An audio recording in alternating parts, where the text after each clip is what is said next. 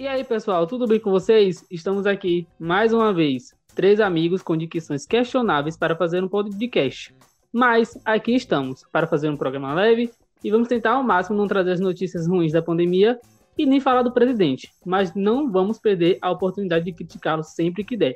Então vamos lá, começar mais uma edição do Abaixo a Dicção. Eu sou Samuel Ferreira. Eu sou Bruno Gonzaga. E eu sou Bia Sampaio. Então, pessoal, no programa de hoje, nosso tema principal é a tolerância. Vamos falar um pouco sobre essa palavra e a aplicação social dela na nossa sociedade contemporânea. Então vamos lá, começar mais uma edição do Abaixo a Dicção.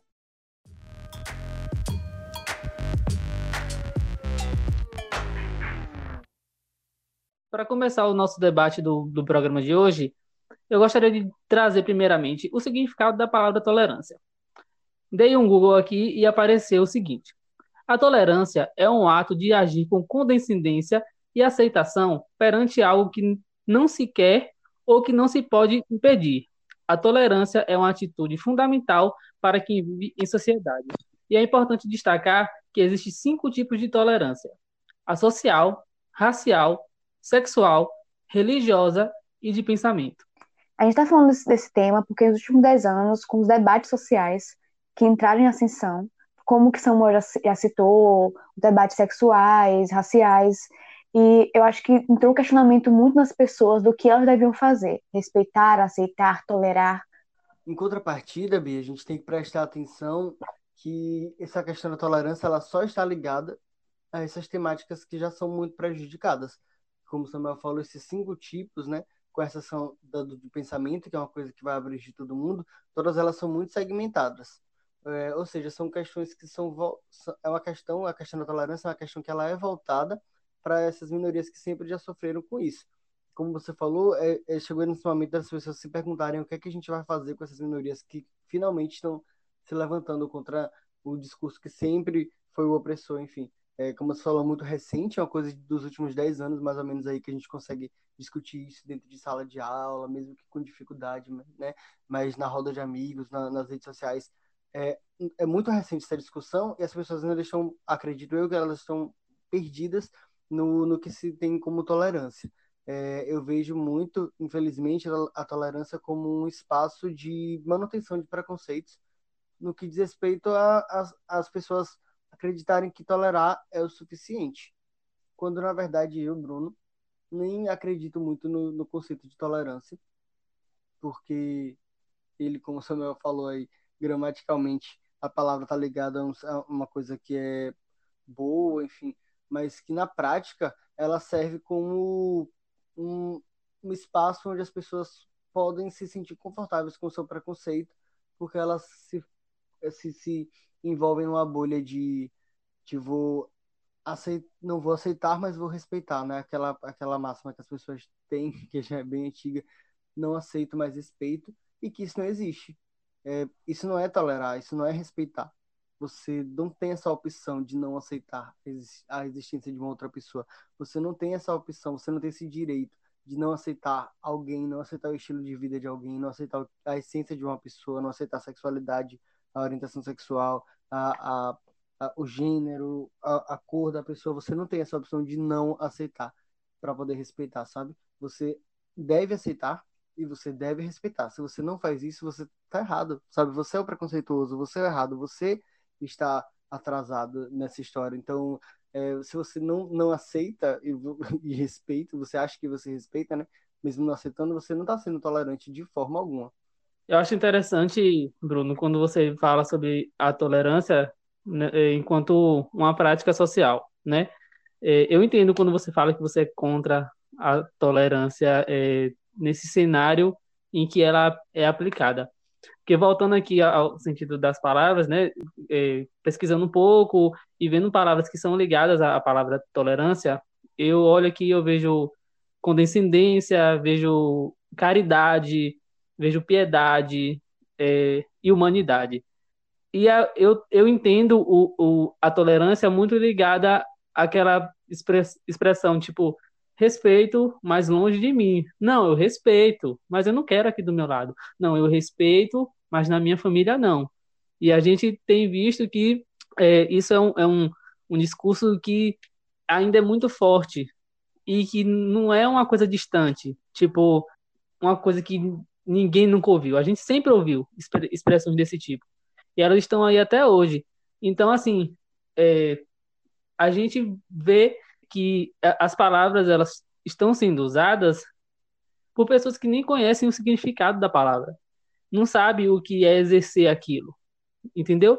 Então fica é, é, uma relação, é, como eu posso dizer, uma relação ignorante mesmo, sabe? Tipo, tá, eu sou tolerante, eu tolero isso aqui, eu tolero isso, eu respeito aquilo, mas não é, não está acontecendo. A gente olha para a sociedade hoje e não consegue ver tolerância no sentido real da palavra. A gente vê as pessoas usando isso, como você disse, para sustentar seus preconceitos e para fingir ser uma boa pessoa, fingir que, que, que é um bom cidadão e que respeita a todos. Só que a gente sabe que não é pra... Eu acho que as pessoas espelham muito seus estilos de vida, suas crenças nos outros. Tipo, você não pode fazer isso. O estilo de vida é seu, entendeu? E não da pessoa. Então, assim, no momento que eu falo assim, ah, essa pessoa que faz isso, o que é isso, eu tolero essa pessoa, eu acho que você se isenta muito de praticar a empatia. Tipo assim, eu não sou obrigado a me colocar no lugar dessa pessoa porque eu acho isso errado, porque eu acredito nisso. E para ela, todos devem agir da forma que ela pensa, o que ela acha ser certo. Então isso é muito problemático, porque eu acho que se é, leva a um lugar muito de conforto. Se eu digo para mim, se eu digo para a pessoa, ah, eu te tolero, eu acho que a pessoa se acha um tipo de conforto na ignorância, sabe? Eu acho que a ignorância é muito confortável. E eu acho que as pessoas hoje escolhem muito a ignorância. Eu acho que a ignorância é muito uma escolha hoje em dia, para muitos, no caso. Sim, concordo 100% com você, Bi. Acho que é justamente isso aí. É meio que, que se armar de uma justificativa para continuar sendo preconceituoso sem a opção de ser questionado porque você já é tolerante, então já é o suficiente. É isso. Eu queria dizer que a, a, a tolerância, pessoal, é algo positivo. Ela, na sua plenitude, ela praticada da forma certa, ela vai trazer o respeito de fato e o entendimento do que é o outro. E a partir disso, a gente vê como é fundamental o conhecimento. A pessoa que tem o conhecimento é uma pessoa livre, é uma pessoa liberta. Cada coisa que você aprende é uma corrente que você tira do seu corpo. Se você é uma pessoa que, por exemplo, foi criado na, na religião católica, vamos dizer, é, ainda é muito reforçado é, nessas religiões é que religiões de matriz africana são do demônio, não pela religião em si, mas as pessoas que estão ali carregam essa estigma e reforçam ela. Então, se você tiver a capacidade, e hoje, nos tempos que a gente vive de tecnologia e informação para todo canto, apesar de eu ter ciência que nem todo mundo tem acesso como a gente tem, esse acesso pleno, é, mas se você procurar entender como são as coisas, você de fato vai se tornar uma pessoa tolerante, no bom sentido, uma pessoa respeitosa, porque você vai entender, você vai ver que as pessoas têm escolha, as pessoas têm opção, a gente tem que aprender a respeitar, para que a gente se, nós sejamos pessoas melhores, pessoas livres e que a gente tenha uma qualidade de vida muito melhor, porque a gente viver com coisas que a gente entende, é muito melhor, porque a gente vai ter uma paz interior enorme. É magnífico você ter contato com isso. Porque a gente, tem medo, a gente tem medo do que a gente não conhece. A partir do momento que a gente passa a conhecer as coisas, tudo fica muito mais fácil para a gente, na nossa cabeça, e para as pessoas que estão à nossa volta. E eu acho que também as pessoas têm que ter uma consciência de que não cabe a ela aceitar nada. Porque eu vejo muita gente dizendo, ah, mas eu não sou obrigada a aceitar isso perto de mim, eu não sou obrigada a aceitar isso, no geral, da, no, no sentido geral. E eu acho que para você encontrar paz em você, eu acho assim, você não tem que aceitar nada, não cabe a você, entendeu? Eu acho que é um peso que você vai tirar de você e do outro, entendeu? Porque ninguém tá procurando sua aprovação, você não precisa provar nada, assim, sabe? É isso, é, é em, em suma o que vocês estão falando, e é o que eu concordo, é que se a gente tem esse conhecimento da, da existência do outro, se a gente sabe, se a gente convive, se a gente conhece o jeito da outra pessoa viver, a gente não vai precisar pedir por tolerância, entendeu? E é isso, como o Samuel falou, é uma coisa, é uma coisa boa. É, eu acredito sim, eu tô falando que eu não acredito na tolerância, não, gente. Talvez um outro termo para isso, sabe? Um termo que, que não, não, não caia nessa questão do, do precisar aceitar, sabe? Do precisar estar ali. Porque acho sim. que a tolerância cai muito nessa. A palavra tolerância cai muito nessa nesse estigma de que a gente precisa ter que conviver. Tipo assim, a gente precisa conhecer pra gente não ter que precisar, sabe? Pra gente pra ser uma coisa muito natural. A tolerância ela sai desse campo do natural e ela entra no, no campo de uma coisa forçada. E eu acho que o uso da palavra é, ajuda muito a, a, a, manter essa ideia toda aí. Eu entendo o que você quer dizer, porque eu acho que o, o significado popular da palavra social, eu acho que ele se tornou muito maior do que o que diz no dicionário. Tipo assim, eu acho que o significado literal dela pode ser lindo, ser ótimo, mas eu acho que o que ele é socialmente para a sociedade, o que ele representa, é muito maior do que isso, sabe? Sim. E para as pessoas ressignificarem isso é muito difícil, é, é muito é complicado. Isso. Demoraria, assim, décadas e décadas mas e décadas. acho que até a palavra, mesmo o significado real dela, não, não se adequa, sabe? Porque a, o sentido de você uhum. tolerar, a palavra tolerância e o sentido fiel do, do, gramatical da palavra tolerar também não é uma coisa que eu acho que se aplica a pessoas, sabe? Você tolera alguma coisa que você não gosta, mas tolerar uma, um, estilo de vida de alguém, assim, não, não cabe a ninguém isso. Você não, não, não pode fazer isso com uma pessoa. Só uma última percepção minha, é, bem dentro do que Bruno falou agora, sobre como é, tratar disso com as pessoas. Eu vejo que a gente está entrando num, num, Eu percebo, assim, em coisas que eu vejo, pessoas que eu convivo, está entrando num, num momento muito binário da relação das pessoas, como se fosse uma fórmula, é, você olhar para alguém e, e você sabe o que fazer. Por exemplo, cada pessoa quer coisas diferentes e espera coisas diferentes das outras pessoas. Então, assim, se eu escolho é, ser espírita, Bruno escolhe ser é, do candomblé, Bia escolhe ser católica, é, cada um vai seguir o seu caminho. Mas o que tem que acontecer, gente, é que a gente tem que ter a capacidade de dividir espaços com pessoas de que frequentem qualquer outro espaço, mas que a gente tenha a capacidade de respeitar de verdade, não esse respeito que a gente tem hoje, é, pessoas que representam o nosso país mundialmente e falam que são pessoas respeitosas, mas na primeira, no primeiro embate com algo que é diferente, mostra que não é bem assim, né? Mostra que são pessoas totalmente intolerantes, que falam que toleram, mas são intolerantes. Engraçado, né? Que a palavra tolerante, intolerante, parece que não, não, não é a, a dicotomia. Tipo, parece, hoje parece que tem o mesmo significado. Exatamente. Então, pessoal, é isso. E seguindo nessa linha, hoje as nossas indicações de série, a gente vai trazer séries que tratem um pouco dessa temática também. Vamos começar hoje com o Bruno. Então, Bruno, o que é que você trouxe de série pra gente essa semana? Hoje eu trouxe uma série bem levinha, uma sitcom.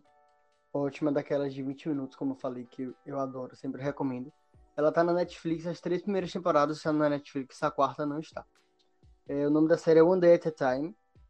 Maravilhosa eu pesquisando para poder vir aqui falar para vocês, eu descobri que ela é um reboot da, de uma série do mesmo nome, né, de 1975, do canal CBS. É, a versão nova, é, que no caso aqui é a que está atual aí, ela conta a mesma história, ela tem o mesmo, a mesma base, mas ela traz outras referências mais modernas, justamente para tratar dessa questão, dessas questões de aceitação, de respeito, enfim, dentro de, de alguns grupos aí que a série vai tratar, que não, não, não eram questões discutidas em 75 e que hoje, graças a Deus, né, são. É, a série é uma série de comédia e o núcleo central é uma família de imigrantes cubanos que moram nos Estados Unidos. Essa família é composta por uma avó, que é a Abuelita, ou Lídia, mas a gente chama ela de Abuelita na série. Uma mãe, que é a Penélope, uma mãe solo, e ela tem dois filhos. Helena, que é uma filha mais velha, e o Alex, que é o filho mais novo, que é o único homem da casa. Também tem um vizinho, que é o Schneider, que é um imigrante canadense. E ao contrário dos outros personagens que vão trazer essa questão da imigração e, e enfim, de racismo, outras questões também mais sérias, mas tratando sempre de uma maneira muito bem humorada. O Schneider, ele é um homem branco, rico e um imigrante canadense. E ele vem, ele se encaixa aqui muito bem como essa essa sátira a esse homem que não tem muitos problemas de verdade assim, comparado às outras pessoas e que ele vai aprendendo, ele vai tendo uma construção muito legal, aprendendo sobre essas coisas que ele já não dava tanto valor, sabe? Ele, até ter esse contato, ele achava que não eram questões, enfim, que deveriam ser levadas a sério. É, tratando aqui na questão da tolerância, a Penélope, ela traz é, esse meio termo onde as pessoas precisam estar o tempo todo, que é, são pessoas que não são muito engajadas, mas também são pessoas que já não são tão conservadoras. A Penélope, ela se vê nesse meio termo porque a abuelita, né, que é a mãe dela, a avó, que é a mãe dela, ela é uma pessoa muito conservadora. A cultura antiga cubana é uma cultura muito conservadora, ela trouxe isso para os Estados Unidos e ela continuou com essa coisa aí, ela é super conservadora assim no início da série. Uhum. E a Helena, que é a filha da Penélope, né, que é a neta da abuelita, ela é uma feminista, militante, super engajada, ela tá sempre assim nos protestos e tal. E é, essa relação das duas é uma coisa muito bonita de se ver, da, da Helena e da, da avó, é uma coisa muito bonita de se ver, porque entre elas está ali a Penélope que vai fazer essa mediação e que vai conseguir aproximar elas. Logo nos primeiros episódios da primeira temporada, você já vai lidar com essa questão. E é uma coisa que vai se prolongando, a série consegue tratar de uma maneira muito boa, assim, muito boa mesmo. Temas que são muito sérios, né, como é, questões da, do racismo, de imigração, da, de conservadorismo, de depressão. Ela vai trazer alguns, alguns algumas explicações muito boas assim sobre o que é esse conservadorismo, o que é essa essas questões de, da, da militância, como é que ela funciona de fato, é, o que é mansplaining, por exemplo, termos, ela explica de uma maneira muito leve quando você não vai perceber que é uma série que está te ensinando, sabe? Eu coloco ela no, no nível de humor que a gente falou na semana passada do Brooklyn Nine-Nine, sabe? É uma coisa que você dá uma risada e quando você parar pra para perceber, tipo, você já aprendeu bastante ali com ela. É uma série que vale muito a pena assistir. As três temporadas, elas foram, elas estão na Netflix. Ela quase foi cancelada na segunda temporada, mas existe um movimento lá nos Estados Unidos tão importante que a série é. E ela foi, ela conseguiu ser salva, mas infelizmente na terceira temporada a Netflix não, não resolveu não manter ela, cancelou de fato e a, a o canal Pop TV que pegou ela e fez a quarta temporada, graças a Deus. Renovou aí pra gente, conseguiu comprar. Ela não tá na Netflix, mas a gente acha facinho no Drive. Se eu achar, eu vou deixar lá no nosso Instagram. Inclusive, sigam o nosso Instagram, arroba abaixo de Kikal, sem o acento e sem a. Dessa vez eu vou trazer também uma opção de série para vocês, que é a série The Handmaid's Tale, o conto da Aya. Que é, depois de um atentado terrorista que ceifa a vida do presidente dos Estados Unidos e de grande parte dos outros políticos, né, do, do Congresso, enfim, uma facção católica toma o poder no intuito de, de restaurar a paz. O grupo transforma os Estados Unidos na República de Gilead, é, instaurando um regime totalitário baseado nas leis do Antigo Testamento. Gente, essa série, sério, é de bugar a cabeça em alguns momentos. Mas é uma série que, que traz a, a, June, que é a personagem da Elizabeth Moss, que dentro do regime totalitário, ela acaba se transformando na off-red. O que é a off-red? É, ela é uma aia. Qual a função, a função da aia dentro dessa série? As aias são as mulheres que são férteis ainda. É, a, na série, eles acreditam que, que Jesus jogou uma praga em algumas mulheres e acabaram tirando a fertilidade da maioria. Então, as mulheres que ainda são férteis, nessa nova sociedade, que é, que é Gilead, são, acabam, acabam se tornando aias. E essas aias vivem dentro da casa das famílias, é, servindo para elas. Tipo, elas têm que fazer todo tipo de, de trabalho, tanto quanto ajudar na ordem da casa, quanto ir ao mercado e engravidar desses homens, que geralmente são é, homens que servem ao governo. a série, gente, a série, ela é uma série muito bem feita, uma série muito necessária. Quando eu assisti essa série, eu tive a sensação que todo mundo deveria assistir, porque ela é uma grande metáfora sobre muitas coisas que a gente vê acontecendo hoje, principalmente as coisas que acontecem com as mulheres, não só hoje, mas há muito tempo. A, a June, né, que no caso é a Off-Red, enquanto a ela é Off-Red, mas o nome dela na verdade é June, ela é separada do, do marido e da filha e é levada para o Centro Vermelho. O Centro Vermelho é o lugar onde eles formam as aias. Ela, elas passam por um treinamento muito duro, uma lavagem cerebral mesmo, para que elas sejam basicamente para que elas sejam domesticadas, para que elas sejam melhor serviço aos seus comandantes, entendeu? Então a, a June ela vai para casa do, do, do Fred e da Serena, que são um casal. O Fred ele trabalha no governo de Gilead. E daí, gente, tem pano para manga demais nessa série. É... E a saga da June é tentar fugir para o Canadá, para onde o marido dela conseguiu fugir, para restabelecer sua família e sua vida. Só que a filha dela ficou em Gilead também. Então, a luta dela é para tentar libertar tanto as aias quanto as crianças, incluindo a sua filha, que ficaram em Gilead. Lembrando, pessoal, que a série é um, uma produção original da Hulu, mas também está disponível no Globoplay. O que é muito legal é que a série ela não tem um diretor. Todos os episódios é dirigido por uma pessoa diferente. Então, assiste essa série, ela é muito envolvente, ela vai surpreender. E como eu já disse, é uma série totalmente necessária e que eu acho que todo mundo tem que assistir. Eu comecei a assistir, assim, os episódios são de tirar o fôlego. As cenas são muito bem feitas, a série é muito bonita esteticamente de assistir. E, assim, é muito boa. Eu tô, eu tô amando. Assim, tô louco pra terminar, assim, já recebi alguns spoilers das próximas temporadas e tô bem animado. E você, Bia, o que é que trouxe pra gente hoje? Então, hoje, em vez de trazer uma série, eu trouxe um filme. O filme que eu trouxe é O Clube de Compra em Dallas. O Clube de Compra em Dallas ele é baseado no, em história real é, de um homem chamado Ron, dos anos 80.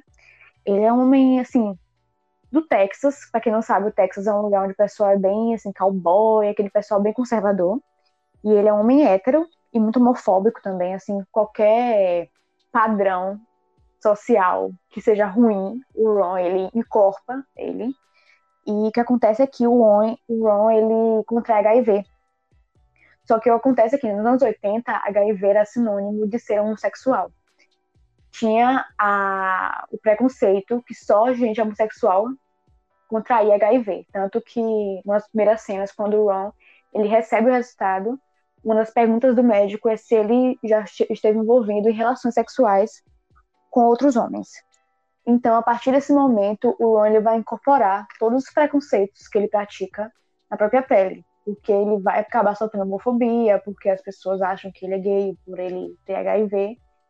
Mas eu acho que o que brilha nesse filme muito é a vontade que o Ron tem de viver. Desde que ele recebeu o diagnóstico, ele não se entrega à doença. E ele vai procurar formas de de estar tá vivo mesmo, ele está sempre lutando para viver, porque o que acontece é que o médico ele dá um, um prognóstico para ele de 30 dias de vida. Então ele passa 30 dias procurando formas que ele pode ficar vivo. Ele compra remédio traficado para ele poder ele utilizar para a doença, porque as pesquisas na época ela era selecionada os pacientes. Então assim, você poderia ser selecionado para poder ser testado para medicação ou você receberia placebo, porque é assim que eles fazem as pesquisas deles. Então assim, ele sabia que ele não ia nem ter tempo para ser selecionado para pesquisa e nem, nem a certeza que ele recebeu a medicação. Então ele começa a pegar realmente a medicação traficada. Quando ele vê que não está dando muito certo para ele, ele começa a procurar alternativas de se manter vivo. Ele começa, por, por si próprio, pesquisar sobre a doença, pesquisar medicações, pesquisar tratamentos alternativos. E no meio desse, do olho desse furacão que está a vida do Ron, ele conhece o Rayon, o Rayon, ele é o personagem do Jared Leto, é uma travesti.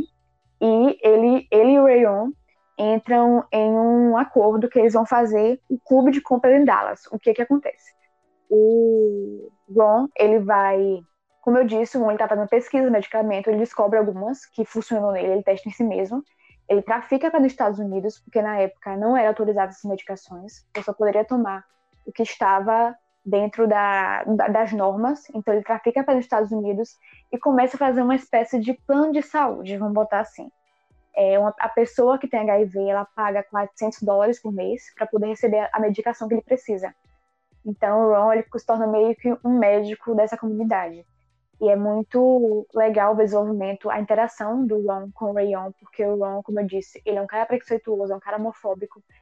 Então, você lentamente vê a desconstrução do Ron. Ele vai. Tudo aquilo que ele sempre acreditou, que ele sempre cultivou, é algo muito sutil, mas é muito legal de assistir, sabe? Ele desconstruindo os preconceitos que ele, que ele cultivava. É muito legal de ver. E eu acho que o que chama atenção muito, eu acho que são as atuações nesse filme. Tanto o Matthew McConaughey, que faz o Ron, e o Jared Leto, eles, eles perderam em torno de 20 quilos para poder fazer o personagem. Então, assim, eles estão irreconhecíveis, os dois. E eles se entregam muito pro papel. Eu acho que é algo maravilhoso. Você esquece que é ficção, você esquece que eles não são aqueles personagens, porque é algo muito bem feito. Muito bem feito mesmo.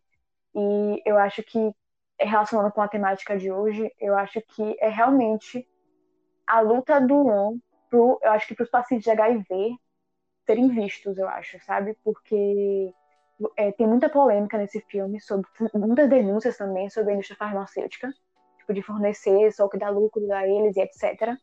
Então, e como o HIV era visto com muito preconceito, eu acho que o Ron tem uma luta muito legal de fazer aquilo ser visto, sabe? Aquelas pessoas serem vistas como pessoas de verdade, pessoas que precisam de ajuda, pessoas que merecem o melhor tratamento possível. Eu acho que é algo muito bacana de assistir. O filme, ele, apesar dessas temáticas que eu comentei, temáticas pesadas, temáticas densas, o filme é muito leve. Você assiste muito rápido, o filme passa muito rápido. Ele trata de, ele tem até um humor ácido assim, é muito legal de assistir, muito legal mesmo. É fantástico o filme, eu adorei. Então, eu já assisti o Clube de Compras Dallas umas, umas cinco vezes, mais vezes, não sei. Mas, gente, esse filme é sensacional. A atuação do Jared e do Matthew é impecável, é perfeito. É um filme envolvente, um, um filme forte também, ao, ao meu ver, é um filme forte, porque você falar sobre HIV não é fácil, ainda no contexto da época em que o filme se passa, era, não, era mais difícil ainda. Então, eu vejo que é um filme muito bonito, apesar de ser um, um, um, filme com uma temática pesada, é um filme muito bonito, um filme muito bem feito, e eu garanto que quem assistir não vai se decepcionar. Sim, só para reforçar o que eu disse, é, tanto o Jared quanto o Matthew, os dois levaram um Oscar nesse ano. O Jared como melhor ator coadjuvante e o Matthew como melhor ator. Então, assim, a gente não é só ganho assistir esse filme. Você só vai ganhar. Você vai adquirir conhecimentos, você vai perceber a realidade dos Estados Unidos quanto à indústria farmacêutica. Você vai aprender com o Long, você vai ver eles se construindo algo muito bom, muito bom.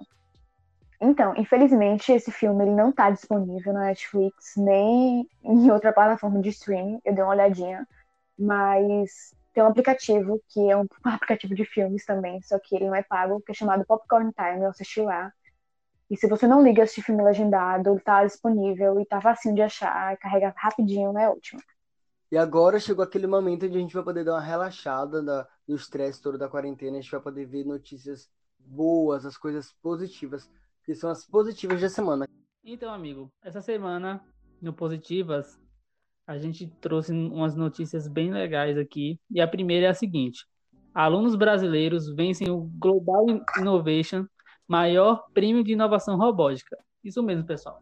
A equipe SESI Biotech, de Barra Bonita, no interior de São Paulo, venceu o Community Choice Award no Global Innovation 2020, que é o maior prêmio, gente, de inovação robótica do mundo. Sério.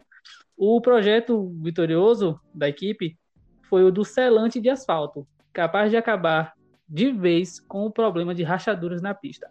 A cerimônia esse ano, claro, foi online por conta da pandemia, mas é, o, o prêmio ele destaca soluções sustentáveis, entendeu? Pra, para problemas do cotidiano. E o tema desse ano foi Cidades Inteligentes. A equipe é composta por sete adolescentes, sendo que quatro são meninas. A segunda notícia do Positivas da semana é a seguinte: teste de vacina tem sucesso e a Pfizer pode produzir um bilhão de doses. É isso aí, pessoal. A tão esperada vacina para o Covid-19. Dessa vez foi a vez do laboratório americano Pfizer anunciar que funcionaram os primeiros testes em humanos da vacina produzida por eles e pela biotecnologia BioNTech. A vacina estimulou a resposta imune dos pacientes saudáveis, ou seja, foi capaz de gerar anticorpos contra a Covid-19 e, em alguns deles, neutralizou o vírus, o que pode significar que é capaz de deter o funcionamento do novo coronavírus. A Pfizer tem uma previsão de produção de vacina ainda para esse ano de 200 milhões de doses e para o ano que vem de 1,2 bilhões de doses, pessoal. Eu vi que deu em algumas pessoas deram efeitos colaterais, mas foi em altas doses. Não né? acredito que com a pesquisa deles as, as doses não, não vão chegar tão altas, mas vão chegar na medida certa, né? Vamos orar. Sim, gente, vamos. Vai... Tô a fim de ficar de quarentena mais dois anos, não. É isso, vamos torcer muito para que a ciência avance e a gente logo, logo tenha acesso a essa vacina, que esse isolamento acabe, que a pandemia acabe, que a gente possa voltar a se ver, se abraçar, brigar de novo, porque sim, a gente briga, mas a gente se ama. Sim, a gente briga. A gente briga bastante. Ai, que não, que ouve nem pensa. pensa. Acha né? que é só amores. Então, o programa está acabando. Obrigada por ouvirem até aqui. O programa está disponível no Spotify, no Anchor e no Google Podcasts. Não esqueçam de acompanhar a gente lá no Instagram, arroba abaixo dicção, sem a cedilha e sem o tio. Um beijo para todos vocês e até sexta-feira que vem.